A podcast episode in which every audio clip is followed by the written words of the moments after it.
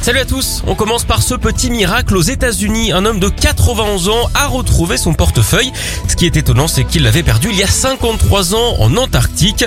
À l'époque, il bossait pour la marine en tant que météorologiste. À l'intérieur, il y avait ses papiers, mais aussi des consignes en cas d'attaque chimique et même un ticket de rationnement pour la bière.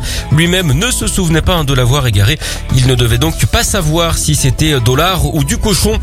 Et puis on termine avec le projet fou de deux parents. Leur bébé va devenir le plus jeune musicien de l'histoire. Et oui, ils vont réaliser un album grâce au mouvement du tout petit garçon dans le ventre de sa maman. Ils ont mis des capteurs et chaque fois que bébé bouge, ça se transforme en son qui est ensuite retranscrit sur un synthétiseur. Écoutez, ça donne ça.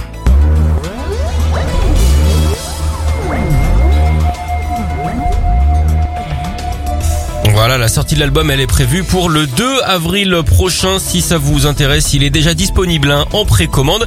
Alors ça pourrait donner des idées à d'autres. Hein. L'album, par exemple, de Placental ou encore celui de Perrine et Chérie.